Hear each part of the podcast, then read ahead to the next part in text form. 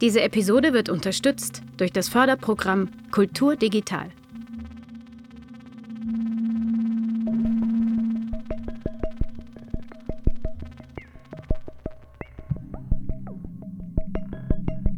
Teleskop Podcast.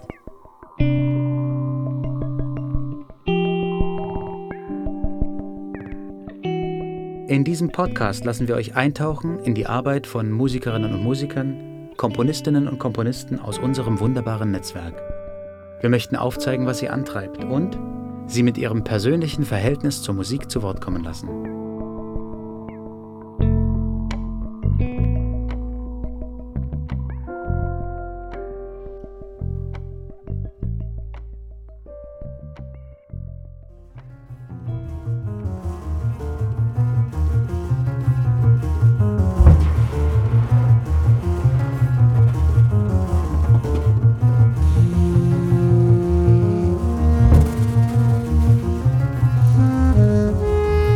Liebe das, was ich mache, versuche aber auch immer wieder das zu relativieren. Das ist jetzt auch, ne, wir machen Musik.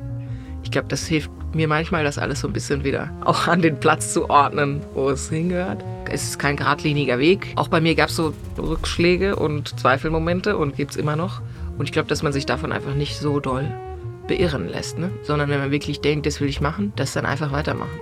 Und auch so ein bisschen nicht so viel drauf geben, was andere sagen. Sagt Eva Klette im Teleskop-Podcast Folge 6. Eva ist 35 Jahre alt, Musikerin und Komponistin. Sie lebt in Leipzig und Berlin. Das Studium des Jazzschlagzeugs führte sie von Leipzig nach Weimar, über Paris bis hin nach New York. Eva ist eng verwoben mit ihrem Quartett. Es bedeutet ihr sehr viel, vor allem musikalische Entfaltung. Neben ihrer Professur für Schlagzeug an der HMTM Hannover ist Eva auf Dauertour. Sie spielt mit internationalen Acts und KünstlerInnen. Ihre Liebe zur Musik, dem Umgang mit dem eigenen Kopf, der für das Zulassen und die Freiheit in ihrem Spiel verantwortlich ist, lässt ihre Stücke zu besonderen Momenten werden. Ich bin Sebastian Bode von Teleskop. Viel Spaß! Ich sehe mich auf jeden Fall immer auf der Suche und mal zweifelnder und mal weniger zweifelnd. Und wie das alles dahin gekommen ist, ist natürlich eine lange, lange Geschichte. genau, mit dem Instrument habe ich angefangen mit 10, 11 so. Hab vorher Blockflöte gespielt, wie das so ganz viele machen. Und dann irgendwann, das werde ich ganz oft gefragt, warum Schlagzeug und so. Das kann ich nur noch so halb rekonstruieren, weil es ja relativ schwierig ist, sich in sein zehnjähriges Ich zurückzuversetzen ja, ich bin in, einem, in einer Familie groß geworden, die sehr viel mit Musik zu tun hatte, aber vor allem klassische Musik so. Und irgendwann dann so Anfang Pubertät eben kam ich auf Rock und Pop. Und dann kam eben irgendwie das Schlagzeug. Mein Cousin hat Schlagzeug gespielt und da waren wir zu Besuch und da stand eins rum und dann wollte ich das halt ausprobieren.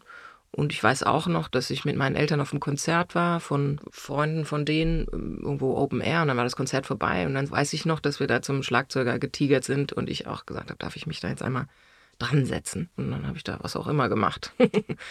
und dann hängt es aber wirklich auch echt vor allem an Personen. Ne? Also ich weiß, dass mir das irgendwann mit der Flöte, das war mir irgendwie so fad. Das war irgendwie, und dann hing es schon echt auch an der Person. Ich habe diesen Schlagzeuglehrer da schon durch diese Musikschule rennen sehen und das war halt einfach ein guter Typ so mit Lederhosen und wo man so dachte, jawohl, der ist cool. Ich, ich war halt zehn und dachte, das, mit dem will ich gerne abhängen. Das ist irgendwie verlockend. Und das war dann auch genau gut. Wir sind bis heute befreundet und das ist einfach ein richtig guter Typ. Hatte ich, glaube ich, irgendwie schon da das richtige Gefühl. Wurde mir der Ort, wo ich war, irgendwann zu klein und ich dachte, ich muss irgendwo anders hin, wo auch Leute sind, die so ähnlich musikbegeistert sind wie ich. Genau, und dann habe ich ein bisschen gesucht und dann ein Musikgymnasium gefunden, auch in der Pampa, in Rheinland-Pfalz, in Montabaur. Und da bin ich dann die letzten anderthalb Jahre der Schulzeit hingegangen. Und das war auch super. Da kam so ein bisschen Jazz mit rein. Da habe ich in der Big Band gespielt und das war eben genau die Situation, dass da auf einmal ganz viele Leute waren, die was ähnliches toll fanden wie ich. Und natürlich auch, dass ich gefördert wurde und dass meine Eltern das alles mitgemacht haben und so. Da musste ich nicht kämpfen. Am Schlagzeug, ehrlich gesagt, musste ich ziemlich viel kämpfen. Es geht mir nichts leicht von der Hand. Ich glaube nicht, dass ich dafür designt wurde, Schlagzeug zu spielen. Das ist schon viel äh, Arbeit einfach. Also ich bin kein Wunderkind oder so, dem irgendwas zugeflogen ist. Überhaupt gar nicht. Ich habe ziemlich viel geübt und gearbeitet.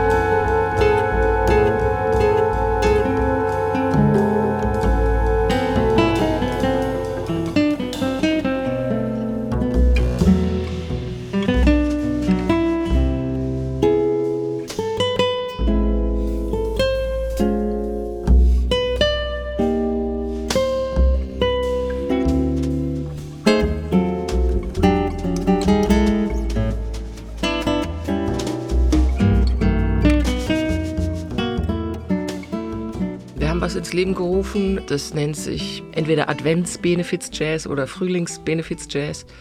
Das war ungefähr 2015, 2016. Da kam ich gerade aus New York wieder und war wieder in Leipzig so. Und das war ja das Jahr, wo ganz viel über Migration und so weiter diskutiert wurde. Und ich einfach dachte, man kann nicht nichts machen. Oder was kann ich in meiner Position als Musikerin mit relativ wenig Zeit und Geld, äh, was kann ich irgendwie beitragen? So. Ich bin oft nicht an einem Ort, das heißt, ich kann jetzt hier nicht vor Ort eine Aufgabe übernehmen, Patenschaft oder irgendwie sowas. Das äh, passt einfach nicht mit meinem Leben zusammen, was immer an unterschiedlichen Orten stattfindet. Und das war dann einfach die Idee. Ich hatte von so einem Konzert in Berlin gehört, das fand ich super, wo sich die Szene zusammengetan hat und die gesagt haben, wir wollen Zeichen setzen erstens und wir wollen halt auch Kohle sammeln. Und dann dachte ich, boah, das müssen wir ja auch machen. Dann habe ich das ins Leben gerufen und wusste gar nicht, was kommt und ob jemand kommt. und dann war das aber gleich total super, gleich das erste Mal. Und Gott sei Dank habe ich mittlerweile jetzt auch ganz tolle MitstreiterInnen gefunden, die da mitmachen. Genau, und die Idee ist einfach, Musikerinnen und Musiker der Leipziger Szene stehen auf der Bühne, alles ehrenamtlich, krasserweise. Und es geht darum, sich zu positionieren und eben Geld zu sammeln für zwei Organisationen. Wir haben immer eine internationale, das war jetzt eigentlich immer SOS Mediterranee, eine Organisation, die ja literally Leute aus dem Mittelmeer fischt, die auf der Flucht in Seenot geraten sind. Und dann haben wir uns eigentlich immer für eine Leipziger Organisation vor Ort entschieden. Das waren unterschiedliche. Flüchtlingsrat, das Medinetz, äh, die Sachspendenzentrale. Dies Jahr wird es das Boot. Genau, das ist so die Idee der ganzen Sache. Wir planen jetzt wieder. 6.12. ist die nächste Ausgabe.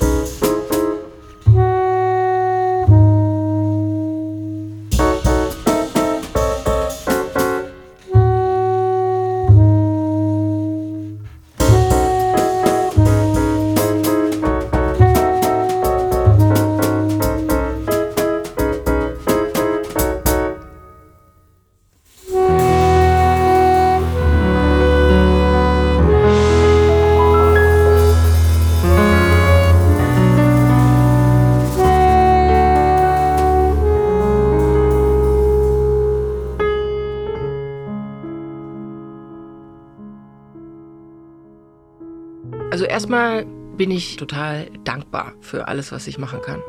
Ich bin total dankbar. Ich liebe das, was ich tue und es ist mega schön, dass ich das jetzt wieder tun kann. So, wirklich. Ich bin, es war wie so ein Flow, jetzt auch die letzten Monate. Ich bin da wie so durchgeflogen. Irgendwann merkt man einfach, dass der Körper so sagt, so jetzt ist so ein bisschen, aber wenn ich irgendwas hätte, womit ich das ewig so weitermachen könnte, würde ich das machen. Aber ich glaube, äh, der menschliche Körper hat ja Grenzen. Ist ja auch irgendwie gut will einem ja auch irgendwas damit sagen. Das heißt, ich fühle mich überhaupt nicht geknechtet, sondern ich fühle mich eigentlich total frei und glücklich, dass ich das machen kann, was ich machen möchte. Ich glaube, ich kann mich einfach nur für viele Sachen begeistern. Ich liebe auch meinen Job an der Hochschule, macht mir auch total Bock. Und ich liebe mein frei beruflich sein. Und genau, ich muss einfach, glaube ich, bin da schon viel besser dran geworden, aber ich muss noch mehr lernen zu sortieren und abzusagen. Fällt mir aber schwer, weil ich natürlich auch gerade jetzt wirklich in der glücklichen Position bin, dass ich eben wirklich für viele Sachen gefragt würde und auch richtig viele Sachen absagen muss, die mich eigentlich interessiert hätten. Könnte man sagen, ist ein Luxusproblem, aber ich finde das immer so ein bisschen ein blödes Wort, weil jeder hat halt seine eigenen Baustellen. Und bei mir ist das die Baustelle, dass ich noch radikaler wahrscheinlich sein muss, um Platz für das zu schaffen, was ich eigentlich machen will.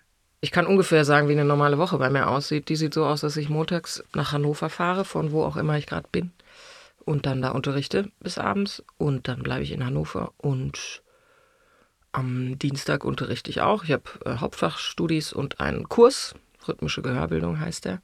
Genau, das ist meistens das. Und dann habe ich vielleicht einen Mittwoch zu Hause. genau, zu Hause ist, ich habe ja eben scherzhaft gesagt, Deutsche Bahn, aber es ist entweder Leipzig oder Berlin, pendel so ein bisschen. Mittwochs habe ich einen Tag und der ist aber frei in Anführungsstrichen, weil da einfach ich da oft Büro mache oder dann auch mal wieder übe, solche Sachen. Und im Zug genauso, ich sitze ja sehr viel im Zug. Also deswegen ist es gar nicht so sehr Scherz mit Deutscher Bahn, weil ich habe mal festgestellt, dass ich glaube ich mehr Stunden im Zug in der Woche verbringe als wirklich in, mein, in meiner Wohnung. das nutze ich dann auch total so als meinen Arbeitsplatz. Ich schreibe Mails und organisiere und bereite Unterricht vor und so weiter und so fort. Das passiert in diesen Stunden. Genau, Mittwochs habe ich, ist so ein bisschen wie mein Wochenende manchmal mit Büro.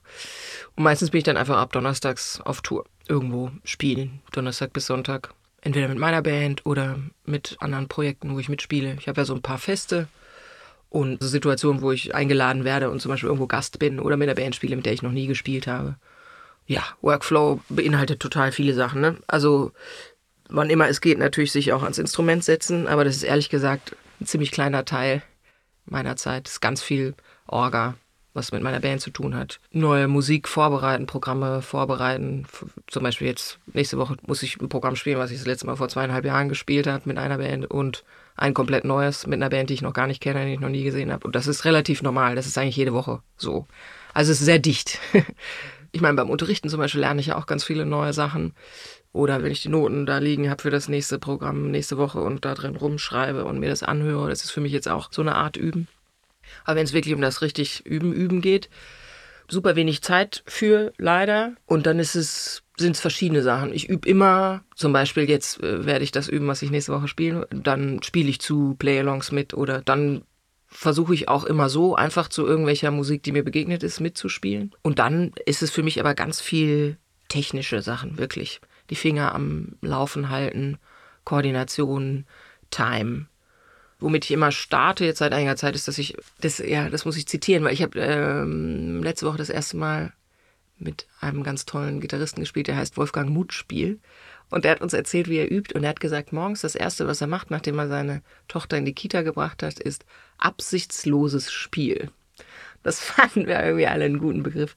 Und das mache ich auch am Anfang. Ich setze mich erstmal ans Instrument und spiele erstmal, guck, was gerade so rauskommt. Dann geht es weiter zu den Sachen, die so auf der To-Do-List stehen. Und zur Komposition, ehrlich gesagt, da passiert bei mir relativ wenig am Schlagzeug, sondern es ist echt am Klavier. Und da ich in meinem Programm leider kein Klavier habe, ist das ein äh, bisschen getrennt. Das mache ich dann wirklich zu Hause. Aber auch dafür braucht es echt doll Ruhe und Zeit. Bis Dezember auf jeden Fall keine Chance.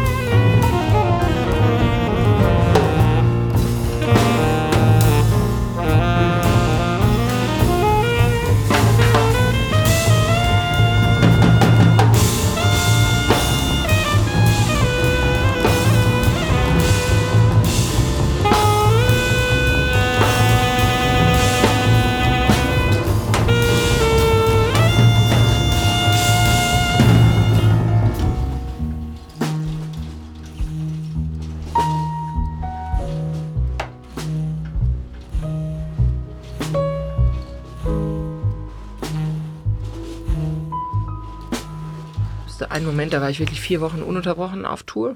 Also wirklich bin ich von einem zum anderen und genau, hatte einen riesen Koffer dabei und war auch ganz verschiedene Projekte. Ein Theaterprojekt in Hamburg und mit meiner Band in der Türkei und mit, einem, mit einer ganz neuen Band in der Schweiz aufgenommen und mit, und es ging echt nur so bam, bam, bam, bam, bam hintereinander weg und mit äh, auch ganz unterschiedliche Mucke, dann mit Nils Landgren in der alten Oper spielen und dann mit, es war echt so jeden Tag, okay, heute das.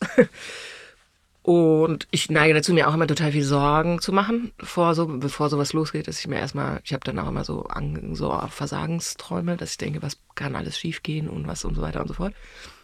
Und das war aber wie so ein Flow. Das ging so durch. Und ich habe auch gemerkt, dass ich auf der Bühne viel freier wurde und weniger so einen eigenen Kritiker in meinem Kopf hatte.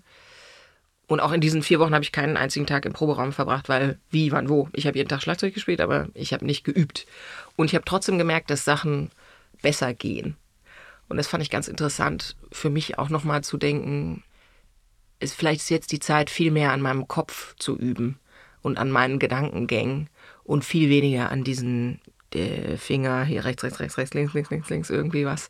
Es geht viel mehr darum, im Moment bei mir, da oben Freiheit zu kriegen. Weil ich dann in diesen freien Momenten merke, ah, ich kann eigentlich alles spielen, was ich will.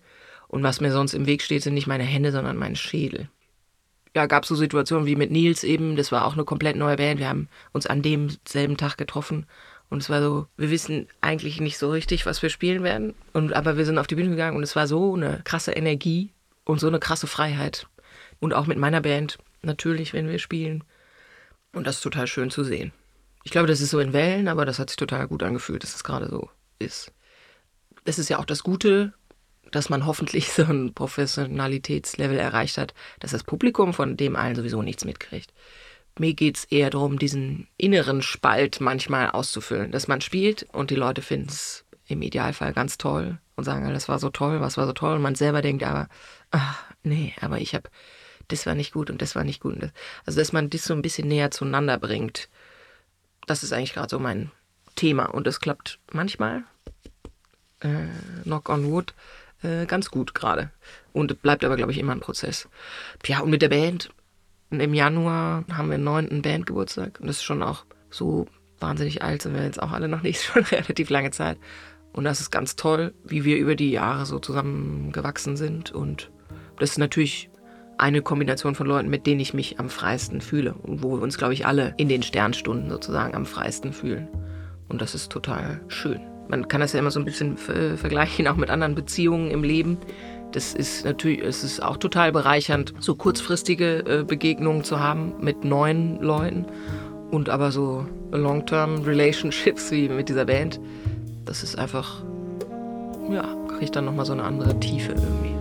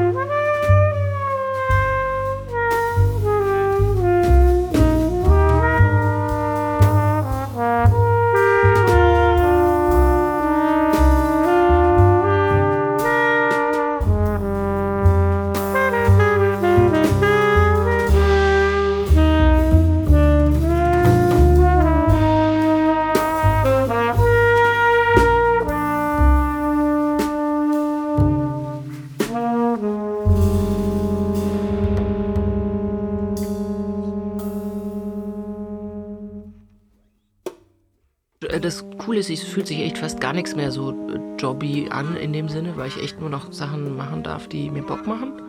Es ist nur auch eben durch diese mm, Rolle, die ich jetzt gerade habe, werde ich natürlich auch gerade ganz viel für Sachen gefragt, die eigentlich gar nichts mit meinem eigentlichen Beruf zu tun haben. Ne? Also politische Ämter, Jurys, Kommissionen. Und das finde ich auch ganz tolle und ganz wichtige Arbeit so. Das muss man nur auch gucken, dass man das eben auf viele Schultern verteilt. Ich finde die Bemühungen ja super, dass die jetzt sagen, ähm, wir wollen zum Beispiel Berufungskommissionen oder Jurys für Preise, wir wollen das jetzt paritätisch besetzen oder wir wollen es in irgendeiner Weise zumindest ein bisschen diverser besetzen, was das Alter angeht, Gender, Herkunft und was noch alles. So, das finde ich super und das will ich auch unterstützen. Deswegen habe ich das jetzt auch äh, viel mitgemacht. Aber dadurch, dass wir im Moment eben noch so sehr wenige sind, wenn wir jetzt sagen Berufungskommission und man möchte eine Instrumentalprofessorin mit dabei haben im Jazz in Deutschland, hat man genau drei Personen, die man anrufen kann. Das ist nicht so viel. Deswegen sind wir da im Prozess und den stoße ich auch total gern mit an.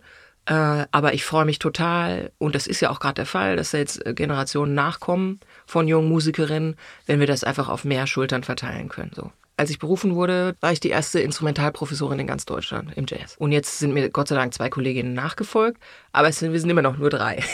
Das heißt, äh, da ist echt noch so richtig äh, Platz nach oben. Und das auch, wenn du sagst, zur Jazzszene und zu den Reaktionen und so weiter. Ich habe ganz viele total tolle gönnende, frohe Reaktionen auf diese Berufung und auch auf alles, was ich sonst so mache mit meiner Band bekommen. Und das finde ich auch ganz schön. Und natürlich gibt es auch Leute, die neidisch sind und die es kacke finden und die sagen, dass man das gekriegt hat, weil meine Frau ist, bla bla bla. Aber das ist ja auch schon so alt und fad.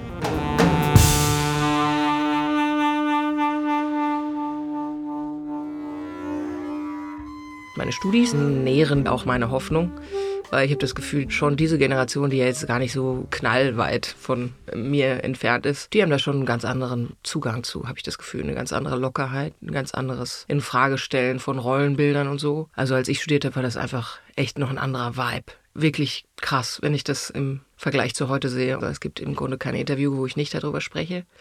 Ich glaube ja, dass wir davon alle profitieren. Ich glaube ja auch Feminismus und der Wunsch nach Gleichstellung und so weiter und so fort, das ist für alle da. Das entlastet auch Männer. Also ich glaube, wenn wir immer in diesen Bildern denken und in diesen Rollenklischees bleiben, das ist für uns alle schwierig, weil dann äh, gibt es ja auch Männer, die nicht in diese Klischees passen wollen. Es werden einfach alle freier. Wir haben einfach alle mehr Ausdrucksmöglichkeiten und mehr, wenn wir einfach uns da im Kopf so ein bisschen befreien von diesem ganzen Scheiß.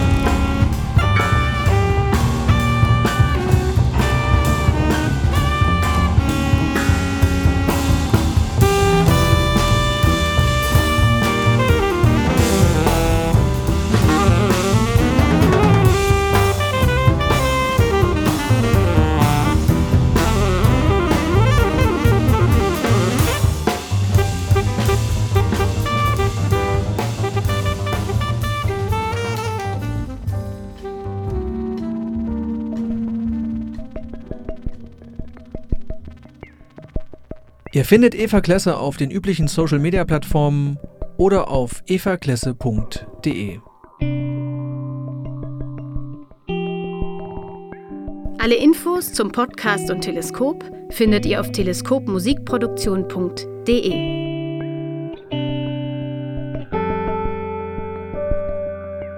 Schreibt uns euer Feedback unter kontakt@teleskopmusikproduktion.de.